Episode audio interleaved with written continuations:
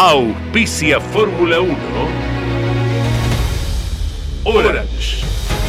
Asesores de seguros. Estamos para cuidar lo tuyo, junto a las mejores aseguradoras del mercado. Orange. Llámanos al 11 32 37 30 00. Máquinas Agrícolas Ombu. Usted nos conoce. Pauni. La fuerza de la mayoría. Urt. Excelencia y calidad alemana. Shell B-Power. Sentite insuperable.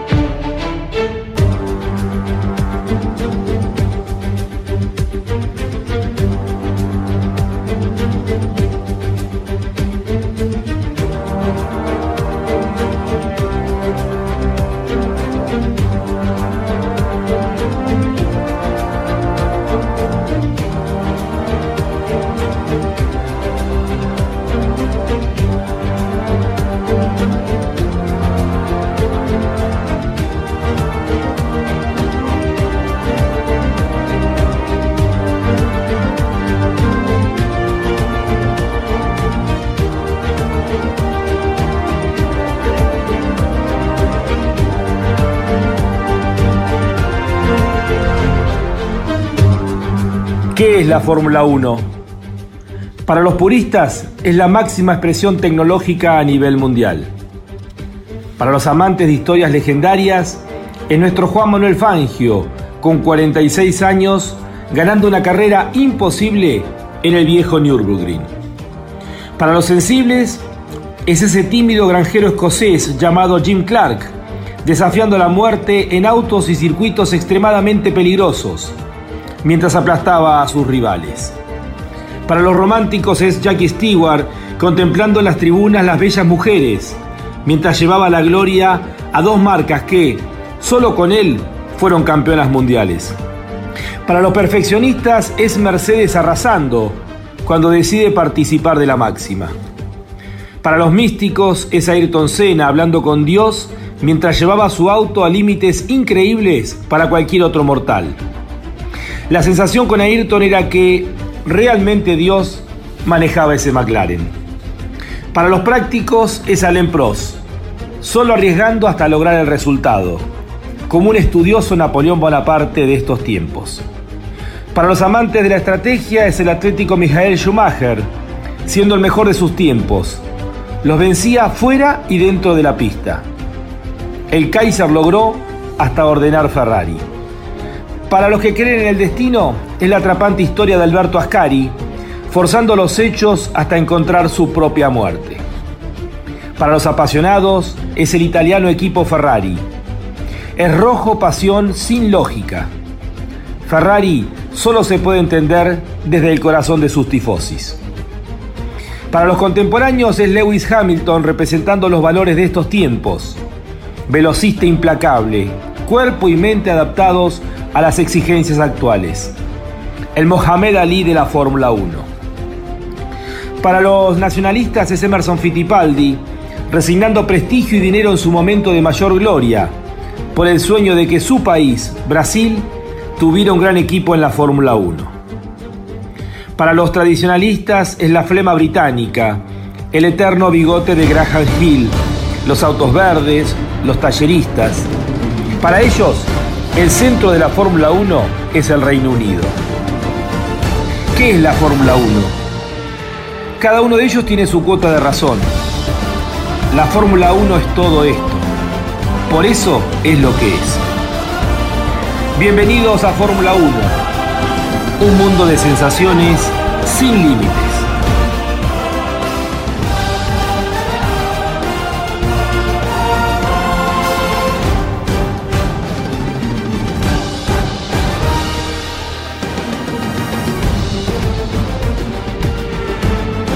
La más popular y prestigiosa disciplina del deporte motor del mundo. Llega a Campeones Radio Fórmula 1. Sueños, historias, leyendas, los ídolos de ayer y hoy, con la conducción de Lon Chileñani. Fórmula 1. Pasión sin límites.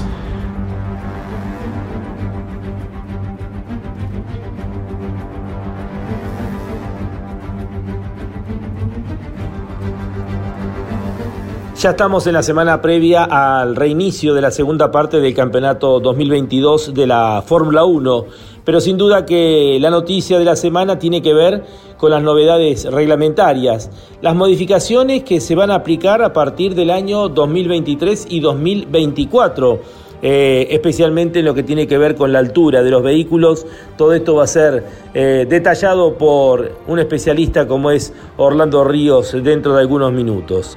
Y también la otra noticia importante es el nuevo reglamento de motores de la Fórmula 1 para el año 2026. Eh, se ha confirmado que la Fórmula 1 va a continuar con las unidades de potencia de motores V6, pero se va a simplificar todo la potencia eléctrica va a aumentar significativamente, permitiendo que los motores produzcan más de 1000 caballos de potencia y el MGU-H va a desaparecer. De esta manera se allanan eh, los caminos para que el grupo Volkswagen llegue con una o dos marcas. Ya está muy próximo a informarse la entrada de Porsche. Porsche vuelve a la Fórmula 1 en una alianza con Red Bull el fabricante de coches deportivos reconoció que eh, su posible llegada a la Fórmula 1 se va a anunciar a su debido tiempo, pero que no va a ser un tiempo muy lejano. Eh, en el caso de Audi, en esa alianza de la que se habla eh, con Sauber, pasándose a llamar Audi, esta marca compraría la mayoría del paquete auxiliario del equipo suizo. bueno, dejaría de lado la marca Alfa Romeo para pasar a utilizar justamente el motor Audi. Eh, de esta manera tendríamos, si se confirma la llegada tanto eh, de Porsche como de Audi, tres marcas alemanas a partir del 2026 en esta Fórmula 1. Con una curiosidad, no hay Gran Premio de Alemania. Eh, a estos tres motores hay que sumarle el motor Ferrari, también el motor Alpine lo que significaría tener eh, cinco eh, unidades de potencia diferentes, ya que desaparecería Red Bull eh, para pasar a formar parte de esa alianza con Porsche. Esperaremos las próximas semanas a ver qué decide Audi si finalmente ingresa a la Fórmula 1 en esta alianza que está prevista con Sauber. Vamos a desarrollar todo esto, también vamos a comenzar a palpitar lo que se viene, que es el Gran Premio de Bélgica, en Spa-Francorchamps el próximo fin de semana. Bienvenidos a Fórmula 1, un mundo de sensaciones sin límites. Estás viviendo Fórmula 1 en Campeones Radio. Con la conducción de Lon Chileñani.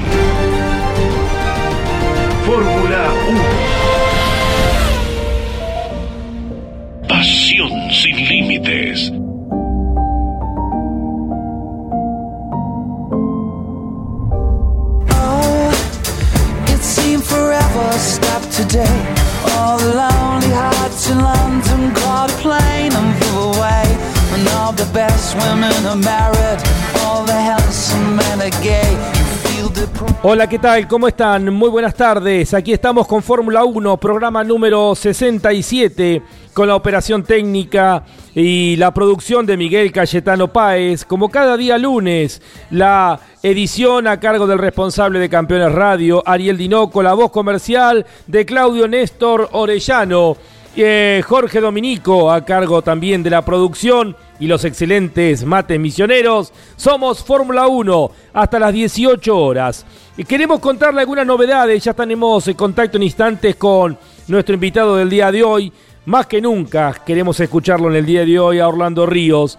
Pero les pasamos primero el teléfono para los oyentes, línea para oyentes que quieran comunicarse con Fórmula 1 11 50 54 88 18 11 50 54 88 18 y ha llegado en las últimas horas la información de que Ferrari estaría apostando en Spa-Francorchamps por una nueva unidad de potencia eh, que va a ser utilizada especialmente para los grandes premios de Spa en Bélgica, eh, para el Gran Premio de Italia Obviamente que estamos hablando de un motor con unos 15 caballos más de potencia y que también sería utilizado la otra semana en el Gran Premio de los Países Bajos en Zambor. Em, en caso de utilizarlo luego de las pruebas que se van a hacer, eh, serían cinco posiciones de penalización para Charles Leclerc en la grilla de este Gran Premio de Spa-Francorchamps, pero la apuesta de una unidad de potencia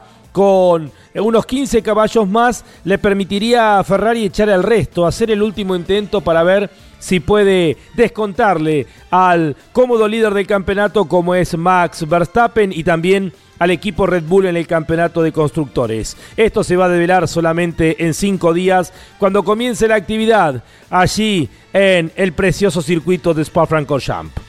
Nos vamos ya a Europa, nos vamos a España para conversar eh, con Orlando Ríos, referente indiscutido de la Fórmula 1 y además con un conocimiento técnico que nos permite en estos momentos tan especiales poder eh, aclarar muchos temas. ¿Cómo estás, Orlando? Buenas tardes para vos. Eh, buenas noches para ah, buenas, noches para ustedes. Ya estamos, tenés razón, buenas noches. Ya no es de noche todavía igual, ¿no?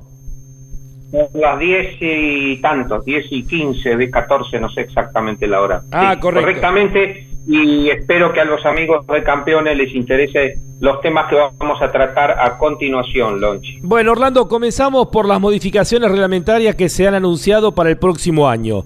Eh, ¿Qué nos podés decir y por qué se tomaron estas decisiones? Bueno, básicamente ha habido una decisión política de dejar entrar a las nuevas marcas eh, también de darle unas ciertas ventajas para que todo el camino recorrido por las que están eh, no sea una ventaja que impida a los nuevos llegar a ser competitivos en poco plazo. De ahí también, el, por ejemplo, la eliminación del, del, motor generador que está movido por el turbo, que es un elemento muy caro de, de desarrollar y a veces es bastante poco fiable. De, de, hecho, Ferrari ha sufrido mucho, mucho este año a raíz de esto porque tiene situado como Mercedes y Red Bull y Alpine el motor generador de, al que llaman HIT, ¿eh? HIT Motor Generation Unit, eh, a través de un eje largo. Y tú hablabas un poquito de los motores Ferrari y justamente en dos, no menos de tres oportunidades en el equipo oficial y otras dos o tres en los equipos satélites, falló el eje que une el turbo eh, normal del coche con este turbo adicional que tienen los Fórmula 1.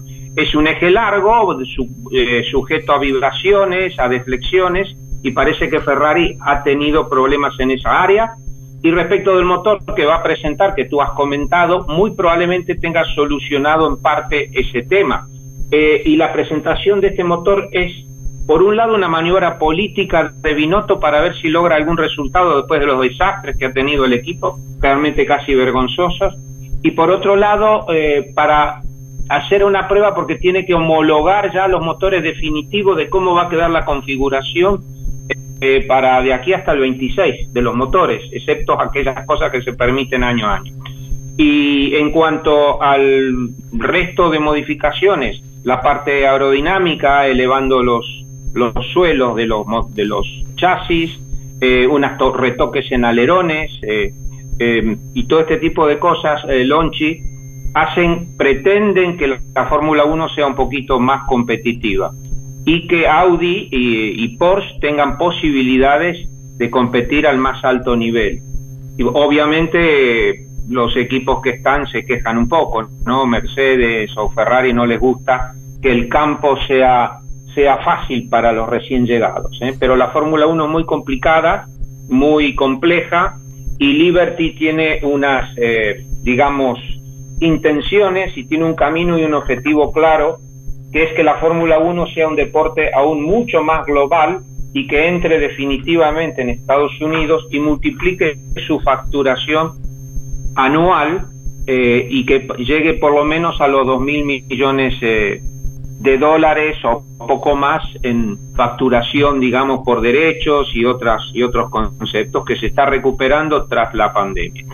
Yo he hecho un estudio más detallado, Lonchi, de lo que tenemos de aquí hasta fin de año, un poco lo que pasó y lo que se espera.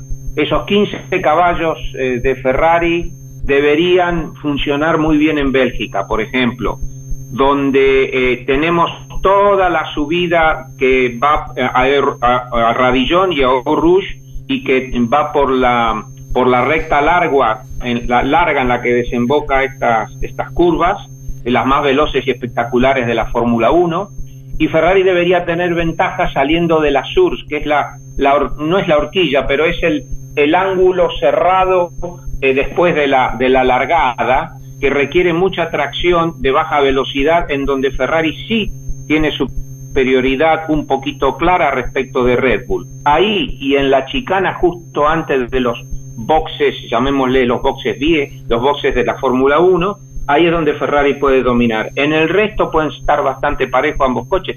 Ferrari tiene un coche que está al nivel de Red Bull, poco más o menos. Red Bull tiene un poquito más velocidad en algunos aspectos de la recta, 2-3 kilómetros más en el promedio del año. Y la diferencia puede estar hecha por estado de neumáticos y evidentemente por el DRS que suele fallar en, en Red Bull. Así que si quieres preguntarme algo más sobre de aquí a fin de año y el, los cambios reglamentarios, como por ejemplo, eh, no sé si lo habrás comentado, Lonchi, la regulación para evitar que la placa de madera del fondo de los chasis sea flexible ¿eh?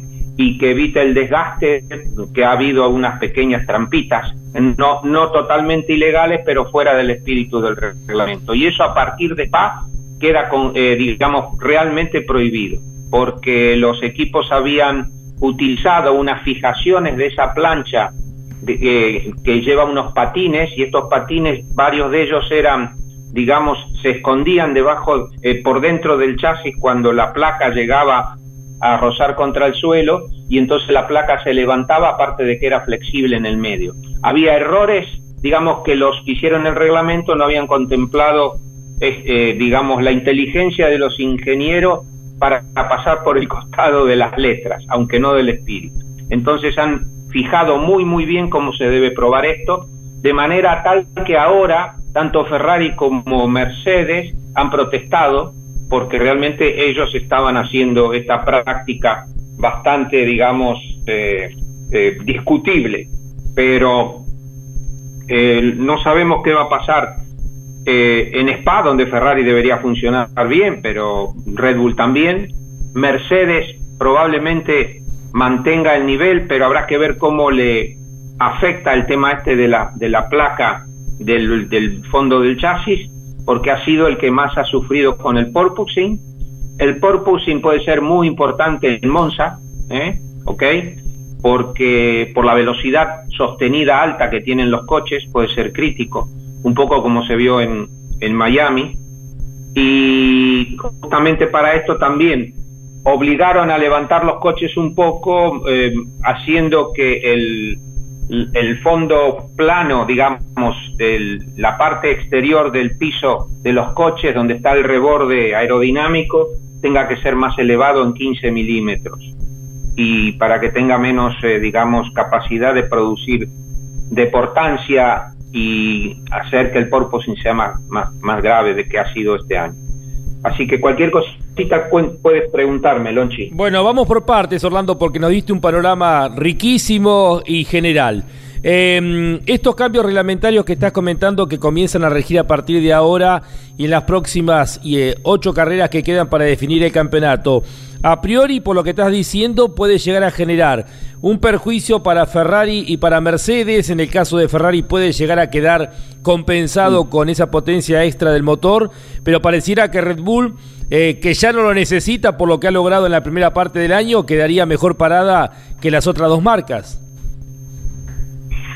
Red Bull evidentemente está mejor parada y aunque pueda tener alguna deficiencia técnica eh, en, en, las partes de velocidad baja o media respecto de Ferrari, que son muy, muy mínimas, realmente la posición de Red Bull, no solo como constructor, que creo que está alrededor de 100 puntos por delante de Ferrari, y los 80 que le lleva Max Verstappen a Charles Leclerc, los hacen casi imbatibles. Tenemos en cuenta también que si Ferrari pone este motor ya en, en Spa, Leclerc va a penalizar. Su probabilidad de ganar la carrera baja muchísimo mientras Verstappen si no si no penaliza por algún cambio de motor que no es previsible tiene otra muy buena oportunidad de, ganar y eh, Verstappen está este año en el máximo de su capacidad de pilotaje porque no solamente sigue haciendo rápido que lo es sino que ahora mide las carreras las ve venir y ten en cuenta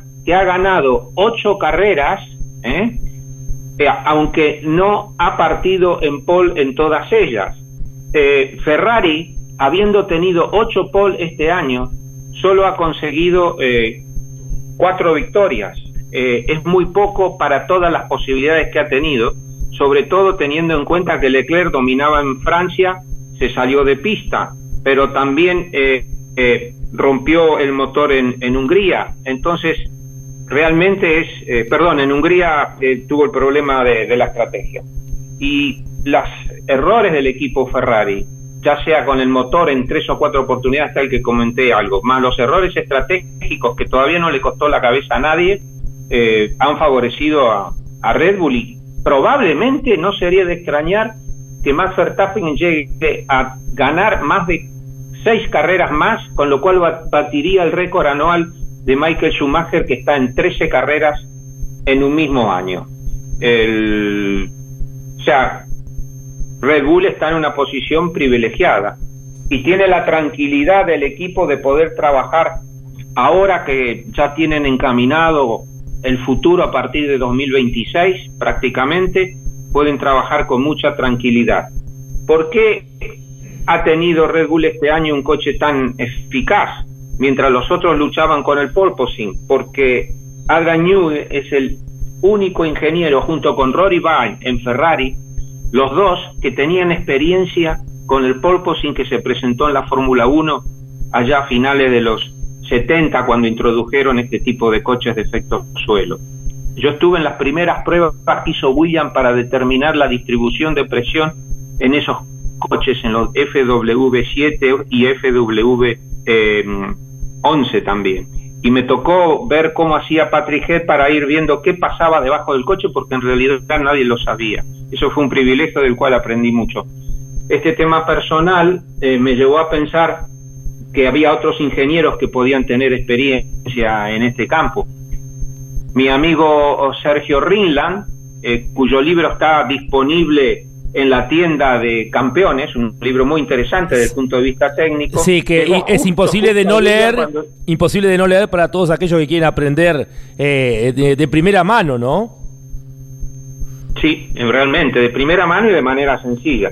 Pues eh, Sergio llegó a William cuando William ya evidentemente ya tenía solucionado ese tema, pero tuvo acceso a esos informes que siempre guardaban en, el equipo. Estamos viendo que el porpoising de, este, de estos coches es crítico porque estos coches son más rápidos que los de finales de los años 70, comienzo de los 80, porque en aquel momento estábamos hablando de 500 a 500 caballos de fuerza, 510, 520 en los motores Ferrari que tenían un poquito más.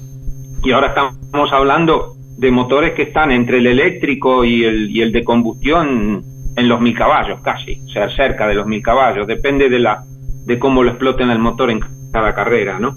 Y el Al, Alpine, por ejemplo, es otro de los equipos que espera subir el año que viene. Eh, no creo que este año hagan nada especial porque tienen un problema serio en el equipo. La huida de Alonso a Aston Martin, más el lío que tienen con Piastri, con Oscar Piastri, que no quiere correr para ellos por consejo de Mark Webber, su manager, eh, los deja en mala situación. Eh, sobre todo al jefe de equipo, a Safnauer, ¿eh? Y lo que está sucediendo es que Alonso y Ocon podrían llegar a enfrentarse mano a mano y puede haber, haber sangre en la pista, dicho esto de manera metafórica, porque Alonso ya no tiene por qué respetarlo pensando en que se va. Y Ocon ya no lo había respetado en Hungría, cosa que hizo enojar mucho a, Alonso. O sea que vamos a ver un movimiento interesante en este equipo. McLaren es otro equipo que está decepcionando este año. Eh, había hecho las primeras pruebas bastante bien, ¿eh? Eh, las, las de antes de comenzar el año, pero a medida que ha avanzado la temporada se ha ido desinflado. Se espera que haya alguna mejora en la segunda mitad porque presentan nuevos paquetes aerodinámicos. Richardo, Daniel Richardo realmente eh, me ha sorprendido a mí por no saber adaptarse al difícil chasis que es el MSL 36, que también le ha dado problemas a Norris, eh, pero que Norris se ha adaptado tranquilamente. Una de las características de los grandes pilotos es poder adaptarse a distintos tipos de coche y necesidades coches que apuntan muy bien y que pueden tener la trasera, el eje trasero un poco suelto, terminando de entrar en, el, en la curva rápida, coches que pueden ser más neutros y ligeramente sobreviradores cuando hay carga máxima lateral, que eso lo tenía Schumacher muy, muy, muy aprendido. Y para aprender eso realmente necesitas eh, no solamente tener la sensibilidad, la flexibilidad de sensibilidad, sino también eso se puede entrenar eh, porque tienes que ir a cambiar la percepción a nivel subconsciente. Y si bien eso se hace en algunos deportes, en automovilismo todavía no lo están aplicando. Tienes que cambiar la percepción eh, a nivel subconsciente y eso implica también cambiar la forma en que sientes. Y eso parece que Richardo no lo ha hecho y está perdiendo su puesto en, en McLaren, que lo han echado directamente. Eh, para recibir en teoría a Piastri si se arreglan las cuestiones judiciales que tiene el australiano con el equipo alpino. Orlando acá falta de fiabilidad afectado. Sí, te escucho. No te decía acá Miguel de Urlinga dice saludos a Orlando, muy bueno el libro que realizó con Sergio Rilna, lo terminé hace poco. Eh, saludos y gracias por otro gran programa, abrazos grande a Miguel. Eh, Orlando, te quería preguntar en los minutos finales, eh, siempre nos quedamos cortos porque tenemos tanto para poder disfrutarte. Eh, me gustaría tu opinión acerca de la llegada del grupo Volkswagen con una o dos marcas, como Porsche, que tiene su historia dentro de la Fórmula 1, Audi, que sería su primera presencia como marca dentro de la Fórmula 1, si bien está ligado a otras disciplinas del deporte motor exitosas, especialmente en las carreras de endurance. ¿Por qué llega de esta manera Volkswagen, el grupo Volkswagen con dos marcas? ¿Y por qué les interesa a las marcas estar con el nuevo reglamento a partir del 2026? Bien, hay varios motivos. Los motivos de marketing son muy importantes, no hay novedad. Lo que pasa es que ahora puedes desarrollar campañas de Fórmula 1, en teoría, gastando un poco menos, en teoría. Quizás gasten mucho en el, en el desarrollo, de todas maneras, en cuanto los nuevos motores sean vigilados, digamos, o verificados por la FIA, tienen eh, las horas de túnel, de perdón, de túnel, de banco de prueba, las tienen limitadas también estará, hay un número máximo de pruebas que se pueden hacer con los motores en el desarrollo, justamente para que gasten menos. Eh, y si bien ellos pueden desarrollar algunas horas más que los equipos tradicionales, nada tiene que ver eso con lo que podrían, las cantidades de bancos de pruebas que podrían estar usando si hubiera totalmente barra libre para, para gastar, ¿no? Esa es una, o sea, gastar menos y, un, y una inversión digamos, en técnica y de marketing menor. Eso es, eso es fundamental. Luego, evidentemente, la Fórmula 1 representa, con los combustibles sostenibles a los que va yendo la Fórmula 1, una nueva eh, forma de lo que van a intentar en última instancia, que es retrasar la muerte del motor de combustión, porque los combustibles sostenibles eh, pueden ser una solución que permita al motor de combustión seguir eh, vivo y moviendo a, a los automóviles, porque en realidad pensar que toda la movilidad sobre tierra va a ser estrictamente eléctrica es un poco drástico y casi real. También de la misma manera que sería irreal pensar que todos los automóviles y toda la movilidad eléctrica va a tener combustible derivados de productos renovables como los como los como que tengan relación con la agricultura, ¿no? Como por ejemplo la caña de azúcar, la remolacha, todo eso. No alcanzarían la superficie de, la Tierra para lo que se necesitara. O sea que hay que buscar un equilibrio, por eso no, necesariamente tiene que morir el, el, motor de combustión. Y luego estas marcas están en eso, están en eso, por, porque saben además que la Fórmula 1 y la difusión también les da una, digamos, los homologa políticamente y a través del combustible sostenible también lo va a homologar desde el punto de vista eh, ecológico. Y, en realidad, evidentemente, eso es, eso es importante, pero no deja de ser esto un espectáculo y una gota en un océano, el automovilismo en general, respecto de todos los combustibles y, y las cosas que contaminan en el mundo, ¿no? O sea que eso es ahí, es un tema que tenemos que empezar a ocuparnos ahora para defender una posición y una actividad que realmente ha ayudado mucho a la humanidad del automovilismo deportivo. Y te quiero explicar, te quiero recordar otra cosa.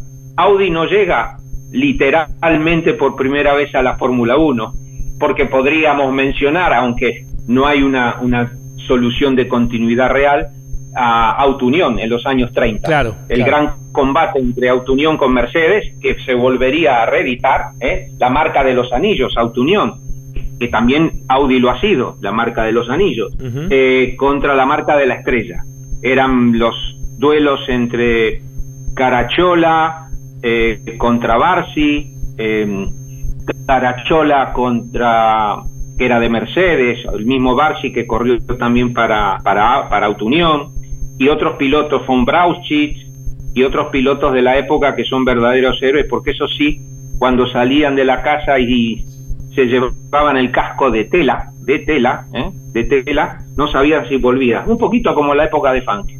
Y entonces, como se ve, el automovilismo sigue picando hasta aún en las grandes marcas. Y el grupo Volkswagen, que en realidad es la que controla Audi y también en cierta manera, no totalmente, pero en cierta manera a Porsche, este, por eso intenta reverdecer laureles. ¿eh? Y Porsche vuelve a la Fórmula 1 y lo hará seguramente muy, muy bien equipada. Y necesita aparte mejorar su imagen que quedó deteriorada en Estados Unidos eh, luego de aquel problema que tuvo, ¿no? Orlando, gracias por estar eh, una vez más aquí en Fórmula 1. Te estaremos contactando seguramente en las próximas semanas para ir analizando cuando nuevamente comiencen a rodar los autos de la máxima. Un fuerte abrazo. Muchas gracias y hasta pronto, Lonchi. Saludos a los amigos de, Campeones Radio. Orlando Ríos eh, nos da un, un, panorama completo acerca de lo que se viene en el resto de la temporada de la Fórmula 1, las últimas novedades y también acerca del reglamento para el próximo año y las nuevas unidades de potencia a partir del año 2026. Está auspiciando Fórmula 1 Orange. Asesores de Seguros. Estamos para cuidar lo tuyo, junto a las mejores aseguradoras del mercado. Orange. Llámanos al 11 32 37 30 00. Máquinas Agrícolas Ombu. Usted nos conoce. Pauni la fuerza de la mayoría. Burt. Excelencia y calidad alemana.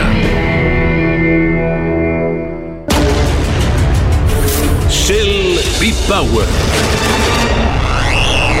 Sentite insuperable. Estás viviendo Fórmula 1 en Campeones Radio. Con la conducción de Lon Chileñani. Fórmula 1. Pasión sin límites.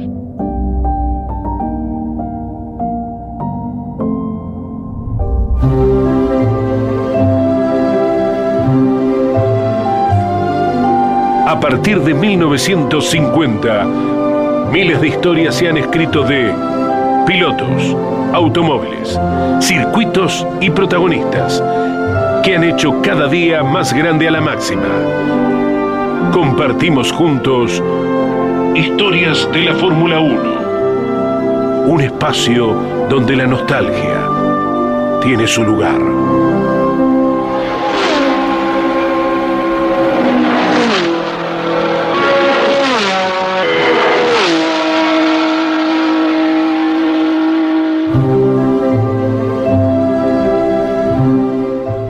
Hoy nos vamos al 12 de junio del año 1983, hace ya 39 años. Se corría el Gran Premio de Canadá, octava fecha de las 15 previstas para ese calendario. El autódromo todavía se llamaba Circuito de Montreal. Hacía em, un año y fracción que se había matado Gilles Villeneuve. Hasta allí en el torneo venía siendo muy repartido en victorias, con seis ganadores diferentes sobre siete carreras corridas. Había ganado Nelson Piquet con el Brabham BMW, el Gran Premio de su país, el Gran Premio de Brasil. John Watson había ganado con el McLaren Cosworth en Long Beach, el Gran Premio de los Estados Unidos, Costa Este. Alain Prost con el Renault era el único que había repetido, había ganado en su país en Francia y el Gran Premio de Bélgica. Patrick Tambay de Ferrari había ganado también casi de local el Gran Premio de San Marino en Imola, de local para Ferrari. Keijo Rosberg, que era el campeón vigente, había ganado con su William Cosworth en su tierra, en Mónaco. Una particularidad, casi todos estaban vinculados al país donde ganaron la carrera. Algunos porque eran de ese país y otros porque vivían en ese país. Eh, Miquel Alboreto con el Tyrrell Cosworth había ganado el Gran Premio de la Costa Este, que se corrió en el callejero de Detroit. El campeonato estaba siendo muy apretado. Allen Pro sumaba 28 puntos, Nelson Piquet 27, Patrick Tambay 23 y Keijo Rosberg 22. Es decir, luego de siete carreras, los cuatro primeros estaban encerrados en solamente 6 puntos. Era la época donde peleaban los motores 3 litros aspirados con los turboalimentados de 1500 centímetros cúbicos que seguían creciendo temporada tras temporada. En el circuito de Montreal, que como decíamos todavía no llevaba el nombre del ídolo local, eh, Gilles Villeneuve, que había perdido la vida hacía 13 meses, los boxes todavía estaban en la parte vieja, saliendo de la horquilla. 28 pilotos intentaban clasificar, solo 26 largaban la carrera. Una de las particularidades de este Gran Premio es que entre los dos eliminados estaba Jacques Joseph Villeneuve, hermano de Gilles y tío de Jacques, campeón del mundo en 1997. La pole fue para uno de los dos galos de Ferrari de aquella época, René Arnoux, que ganó la carrera sobre 70 vueltas, liderando 66. 54.000 espectadores vieron la primera victoria del francés sobre la Ferrari 126 C2. Curiosamente fue la última victoria de ese modelo de Ferrari. René Arnoux se transformaba en el séptimo ganador diferente sobre ocho grandes premios disputados. Se iban de Canadá con Alain Prost como líder del campeonato con 30 puntos, Patrick Tambay y Nelson Piquet empatados con 27 y Keijo Rosberg cuarto con 25. Más apretados todavía, los cuatro de adelante encerrados en solamente 5 puntos. Ese año, Nelson Piquet volvería a ser campeón del mundo por segunda vez. Eh, curiosamente, al igual que en su primera oportunidad, en la última carrera del año. Vino de atrás, como fue el campeonato que le ganó al Lole. Llegó a la última carrera tres puntos detrás de Alain Prost en ese Gran Premio de Sudáfrica y salió campeón por dos puntos. Evidentemente el brasileño se sentía mucho más cómodo viniendo de atrás que liderando el campeonato. Así es la Fórmula 1, un cofre lleno de recuerdos, un cofre para abrir y disfrutar.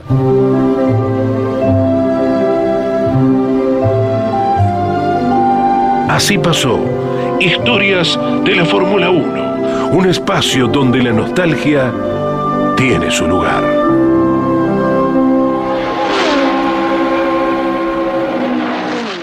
Y antes de entrar en el segmento Ferrari, Miguel, una curiosidad también que se dio. Saltaron los tapones de Montreal, ¿no? La carrera se demoró una hora porque no había luz en la ciudad. Exactamente, Lonchi. Se tardó una hora, estaban todos con el satélite pendiente. En aquel momento era satélite en serio. Y estaban todos pendientes de que se largara rápido. Pero había saltado el, sector de donde se larga ahora. No tenía luz. Los, los banderilleros no podían comunicarse con la dirección de la prueba.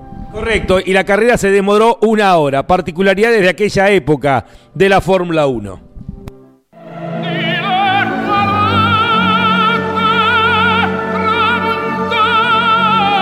Enzo Ferrari creó una marca de automóviles. El tiempo y los tifosis del mundo la convirtieron en leyenda. Ferrari, el sueño de todo piloto. Ferrari, rojo pasión. Ferrari, sinónimo de Fórmula 1.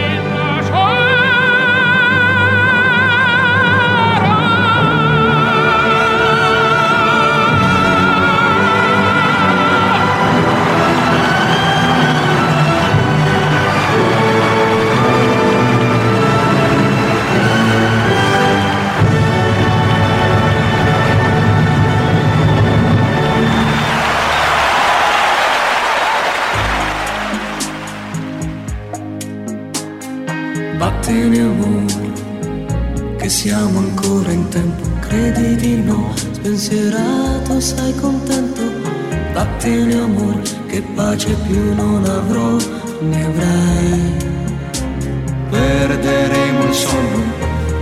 In questo spazio siamo tutti italiani, benvenuto al spazio Ferrari. Bien, ya estamos en la semana que retomará la actividad de la Fórmula 1. Habrá que echar el resto eh, por parte de Ferrari para ver si se puede pelear en el torneo de pilotos y el de constructores a los referentes de la primera parte, eh, el campeón del mundo Max Verstappen y el equipo eh, Red Bull. Ferrari ha dejado bien en claro que si bien va a respaldar a Charles Leclerc, la prioridad siempre va a ser sumar puntos para el equipo, porque para Ferrari siempre es más importante la escudería que cualquiera de los dos pilotos. Y una de las noticias de la semana de Ferrari tiene que ver con que la casa del Maranello ya ha elegido al piloto debutante, al rookie, que va a tener que girar por lo menos en dos tandas eh, de entrenamientos que son obligatorias para debutantes en lo que resta del año. Y la particularidad es que ha elegido a un piloto ruso. Digo esto porque obviamente a partir de la invasión de Rusia a Ucrania, la FIA y la Fórmula 1 ha sancionado a Rusia con su gran premio que fue retirado del calendario y también, bueno, se han quedado sin pilotos rusos eh, luego de esa sanción que decidió la misma Fórmula 1. La gran noticia es que es el subcampeón de la Fórmula 2, el hombre eh, que ha logrado ser subcampeón eh, detrás de quien es la gran estrella por venir, la que todos están esperando eh, que debute seguramente en McLaren, Oscar Piastri. Eh, Robert Schwarzman, de él se trata, piloto ruso, eh, ha sido designado por parte de Ferrari como el piloto de pruebas y lo veremos seguramente en un par de grandes premios, girando el día viernes. Y esta es la noticia de la semana para la casa de Maranello. Seguramente no va a ser Em, seguramente no va a ser en ninguno de los grandes premios complicados, donde se necesita que giren mucho los pilotos titulares, como puede ser, por ejemplo, el Gran Premio de Singapur. Ha dicho Robert Swartman, estoy muy emocionado por la oportunidad. Eh, todavía no sé en qué eventos me tocará formar parte, pero indudablemente va a ser un gran momento. Estoy orgulloso de poder manejar en Ferrari y también poder chequear el trabajo hecho por los ingenieros en el simulador reconoció el ruso al dar a conocer la noticia. Al ser justamente de esa nacionalidad, ruso, y debido a las prohibiciones de la FIA por la invasión de Rusia con Ucrania, el corredor se anotó con otra particularidad. Va a figurar como israelí, nacionalidad que también posee y la cual le permite girar cuando sea designado. Es decir, que Ferrari, en definitiva, eh, va a tener un piloto israelí así está anotado eh, como eh, por su nacionalidad.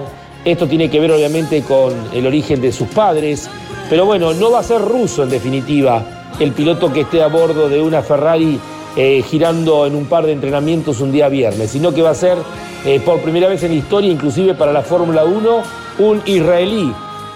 Así va a figurar Robert Schwartzman, el piloto elegido por parte de Ferrari para girar como es obligación en un par de entrenamientos durante la temporada 2022. Estaremos seguramente analizando lo que la próxima semana entregue el Gran Premio de Bélgica. Otra gran oportunidad para Ferrari y sí o sí con la obligación de descontar puntos si aspira a pelear al final del año el título con los grandes referentes. Ferrari, rojo pasión.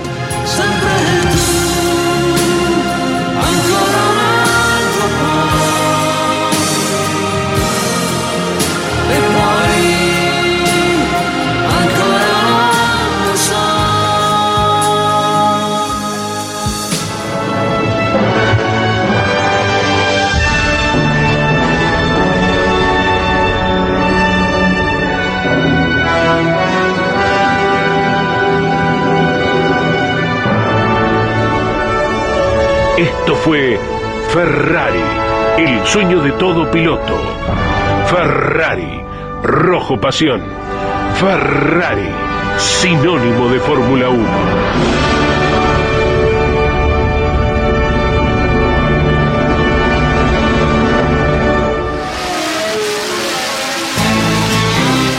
La Fórmula 1 trasciende a los aficionados del deporte motor.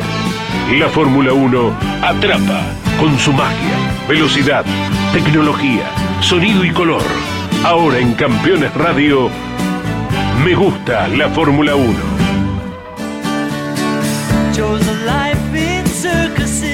Vamos a tomar contacto ahora con nuestro invitado del día de hoy en este segmento que se llama la Fórmula 1. Es un amigo, colega, también compañero de aquí, de Campeones Radio, cuando hacían aquel riquísimo programa y que esperemos pronto esté al aire eh, dedicado al rally.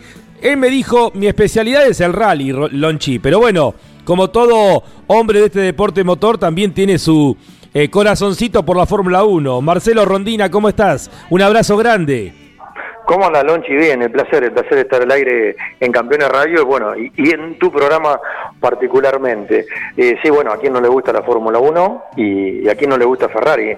Estaba escuchando recién tu segmento y, a los argentinos nos llena de orgullo de que hay algo histórico en Ferrari que nadie va a poder batir, que lo hizo Froilán González, ¿no? En la primera victoria emblemática, eso obviamente es insuperable y quedó y quedó en, la historia. En, algún momento, cuando estaba Schumacher en, Ferrari, recordá que había tenido una lesión, un accidente, y no participó un par de fechas, eh, Eddie Irvine tenía chance de campeonato, y algunos decían que bueno que, Schumacher no lo ayudó a, a, Eddie Irvine. eso me quedó ahí un poquito dando vuelta, como viste que siempre se dice, lo importante, no solo en la Fórmula 1, en el Rally Mundial también, lo importante es la marca y después el piloto. Bueno, pero Schumacher era, era, fue y será eh, uno de los grandes de la historia, así que bueno, por, por ese lado, ese ruido que me hizo con, con Ferrari en su momento, pero sí, eh, uno también, será que hincha independiente también le gusta Ferrari, ¿no? Marcelo, ¿y, qué, ¿y qué recuerdos te aproximan a la Fórmula 1, especialmente de la infancia? Uh, ver en blanco y negro el Brabham del Lole la mañana de Canal 7, eh, escuchar a, a, Caíto también en la radio, obviamente.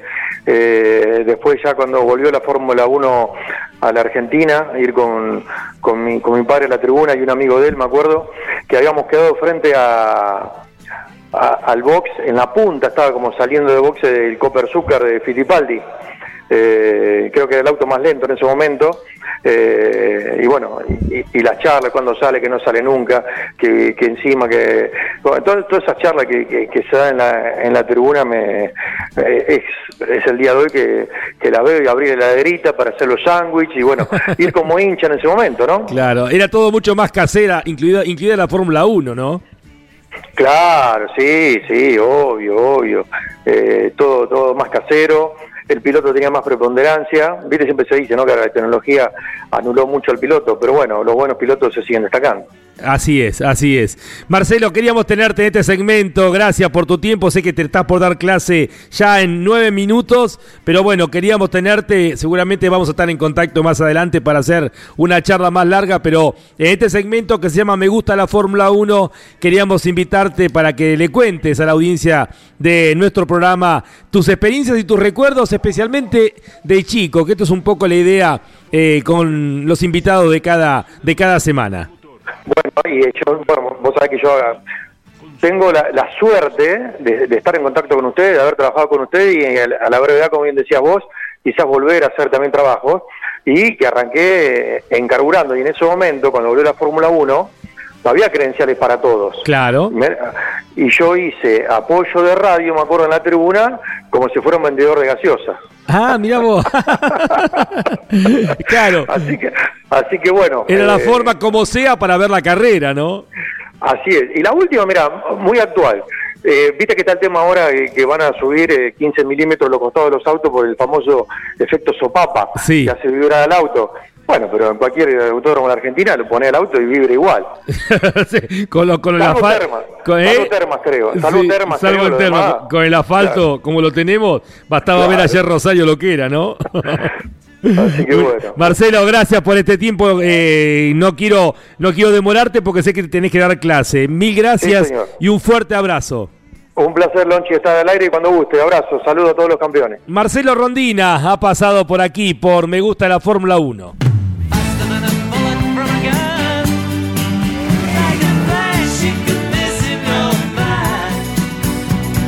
En Campeones Radio, esto fue Me gusta la Fórmula 1.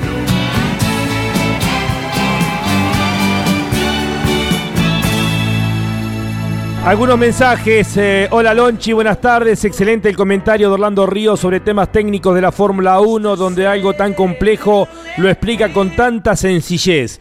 También ya tengo su libro editado por campeones, lectura obligada de todo fanático de la Fórmula 1. Saludos, abrazo grande, Daniel Yani, desde Firmat Santa Fe. Vamos con un mensaje más. Hola Lonchi, saludos de Punta Alta. Ojalá que Ferrari gane este fin de semana en Bélgica. Así puede pelear hasta el final con Red Bull por el campeonato. Abrazo grande, Alessandro, desde Punta Alta. Y esto lo podríamos haber charlado con Marcelo Rondina. Lando Norris ha dicho, este chico tan inquieto y tan querible y tan querido eh, en poco tiempo y eso que todavía no ha ganado. Estuvo cerca un par de veces pero no se le dio.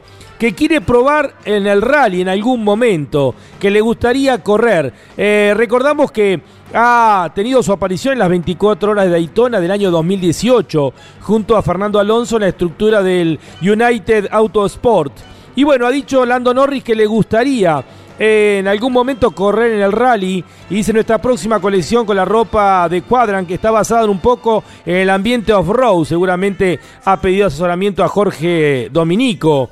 Eh, y capaz que en algún momento se lo lleva al Dakar. También, ¿por qué no? Bueno, lo concreto es que Lando Norris ha expresado también en algún momento hacer la experiencia fuera de la Fórmula 1, como hizo Kimi Raikkonen este fin de semana en el NASCAR, eh, por primera vez corriendo en Watkins Glen. Experiencias de aquellos pilotos diferentes que tienen también y que forman parte también de la máxima. Quiero mencionar la cortina de cierre que ha hecho Ariel Dinoco. El cierre es con Mad About You, canción de Overphonic grupo belga formado en 1995. Le agradecemos a Ariel Dinoco. Esta va a ser la cortina de cierre para ya entrar en clima con el Gran Premio de Bélgica que se viene el próximo fin de semana.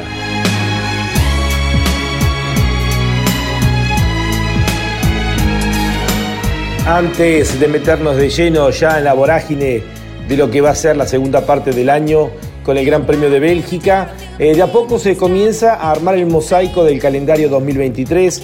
Ha llegado la confirmación también esta última semana de que el Gran Premio de Australia va a ser la tercera fecha, ya está confirmado el próximo 2 eh, de abril. La actividad obviamente comenzará el 31 de marzo hasta el 2 de abril y una de las noticias importantes eh, tiene que ver con que por primera vez la Fórmula 3 y la Fórmula 2 van a estar viajando a Oceanía eh, justamente a ese continente y a Australia, que es la única carrera que hay de ese continente para correr junto con la Fórmula 1. Seguramente será un fin de semana importante eh, para el Gran Premio de Australia. Si se cumple todo lo previsto, Oscar Piastri, el piloto nacido en Melbourne, justamente en el lugar donde se va a correr, donde se corre el Gran Premio de Fórmula 1, haría las veces de local y sería su tercera carrera desde su debut si es que se confirma como está previsto eh, en el equipo McLaren, siendo una de las grandes noticias para el próximo año. Bueno, nos metemos ya de lleno con lo que viene, vamos a estar siguiendo permanentemente la Fórmula 1, eh, las carreras que vienen, la obligación de Ferrari de descontar puntos eh, si quiere aspirar a llegar al final del torneo con intenciones de pelearle a Max Verstappen. Para Verstappen casi eh, tres grandes premios de ventaja es mucho, eh, pero bueno, las carreras hay que correrlas. Y como decía el mismísimo Juan Manuel Fangio, eh, las carreras y en este caso el campeonato termina cuando se baje la bandera a cuadros. Veremos qué novedades traen cada uno de los equipos, quienes finalmente tienen unidades de potencia que puedan llegar a marcar una diferencia por lo menos en estas dos carreras consecutivas que tendremos en Bélgica y en Países Bajos, separados por solamente siete días. Nos reencontramos el próximo lunes aquí en Fórmula 1 para analizar el Gran Premio de Bélgica. Se llega a uno de los escenarios legendarios, Spa-Francorchamps, y disfrutaremos juntos lo que deje esta carrera. Hasta la semana que viene, aquí en Fórmula 1, un mundo de sensaciones sin límites.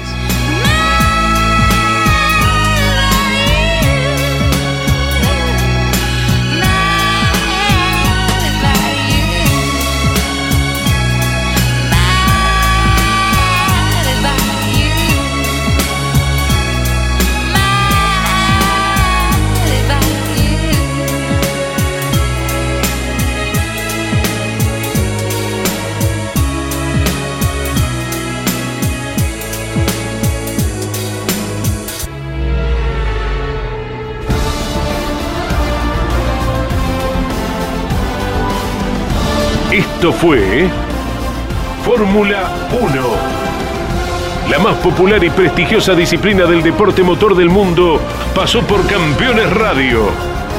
Fórmula 1. Sueños, historias, leyendas, los ídolos de ayer y hoy. Con la conducción de Lon Chileñani. Fórmula 1. Pasión sin límites. Hasta la próxima semana.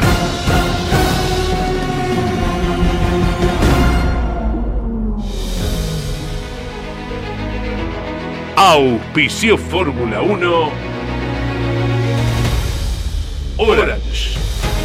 Asesores de seguros.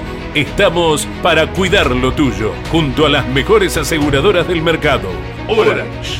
Llámanos al 11 32 37 30 00. Pauni. La fuerza de la mayoría. Máquinas agrícolas Ombu. Usted nos conoce. URT. Excelencia y calidad alemana. Shell B-Power. Sentite insuperable. Campeones Radio. Una radio 100% automovilismo.